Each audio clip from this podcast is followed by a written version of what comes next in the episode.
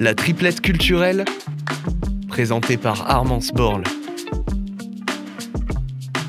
Bonjour à tous et à toutes, c'est Armance et après trois semaines d'absence, je reviens plus en forme que jamais pour vous proposer trois recommandations culturelles à Strasbourg et dans ses alentours qui devraient animer votre semaine du 3 au 10 mars. Mais avant de se plonger dans la semaine qui arrive, on va faire un rapide saut dans le passé pour que je vous présente mon bilan culturel sur le ballet Desio Chiavouli évoqué dans la dernière triplette. Le mercredi 8 février dernier, je me suis rendue à Pôle Sud pour assister à la performance de la pièce chorégraphique Jeux de société par les danseurs et danseuses du chorégraphe. En réalité, il s'agissait d'une création multimédium, puisque le spectacle s'ouvre sur un court métrage introductif assez surprenant et envoûtant.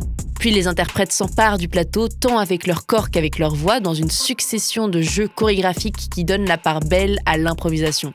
Pour moi, ce spectacle est aussi beau, divertissant qu'intéressant, car il fait réfléchir sur des questions sociales relatives aux dynamiques de groupe qui me passionnent. Et il a l'originalité de pousser la métaphore du jeu jusqu'au bout, en permettant aux spectateurs de visionner les solos de victoire de chaque danseur-joueur pour découvrir ceux des danseurs perdants qui ne sont pas dévoilés sur scène. Un détail qui permet de prolonger l'expérience du spectateur si ce dernier se prend au jeu.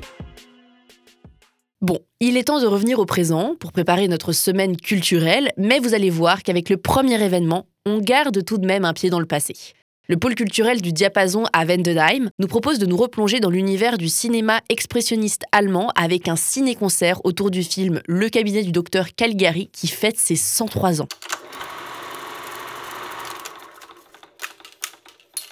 Ce chef-d'œuvre de Robert Wiene a marqué les esprits par ses clairs-obscurs qui nous transportent dans les aventures fantastiquement angoissantes du docteur Caligari et du somnambule Césarée. Une histoire saisissante au cours de laquelle, entre folie meurtrière, schizophrénie et illusion, la réalité n'a de cesse d'être distendue. Et l'expérience de ce film muet promet d'être décuplée par un accompagnement musical inédit proposé par le pianiste Gregory Hott. J'en ai déjà des frissons. Mais heureusement, la séance se conclura par un retour plus calme à la réalité puisque l'on aura l'occasion d'échanger avec le compositeur. Donc rendez-vous mardi 7 mars à 20h au diapason. C'est gratuit.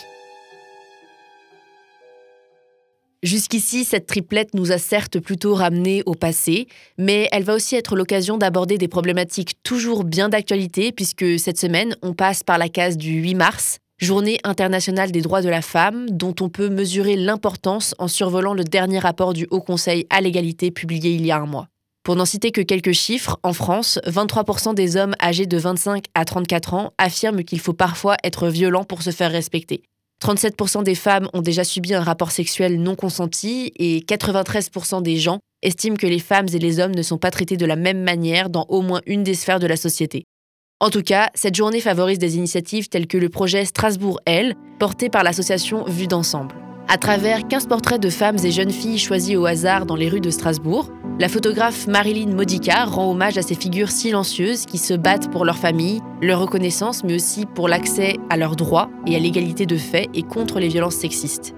Ce qu'il faut savoir, c'est que cette exposition a été conçue en lien étroit avec Yves Wonsi et Achille Gouem, les deux réalisateurs du film documentaire Strasbourg Elle, qui retrace les parcours de trois femmes en situation de handicap vivant à Strasbourg. Ce film met ainsi en lumière la détermination des femmes qui font face aux stéréotypes pour s'émanciper, piégées dans un double système d'inégalité, discrimination liée au handicap et à la féminité, qui reste encore tabou.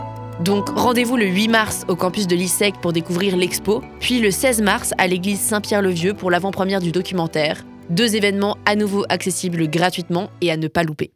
Et pour terminer cette semaine sur une note un peu plus légère, je vous propose trois jours de spectacle d'impro théâtral. Du 9 au 11 mars, la compagnie Impro Alsace monte sur la scène de l'espace K pour y présenter pas moins de 9 spectacles.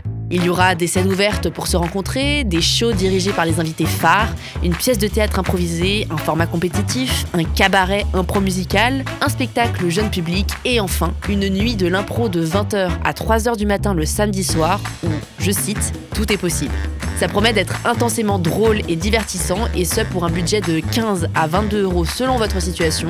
Toutes les infos et la billetterie sont dispo sur le site d'Impro Alsace pour les intéressés. Bon, eh bien, je crois que vous savez tout. Je vous remercie de votre écoute et vous dis à la semaine prochaine, même jour, même heure, pour une nouvelle triplette culturelle.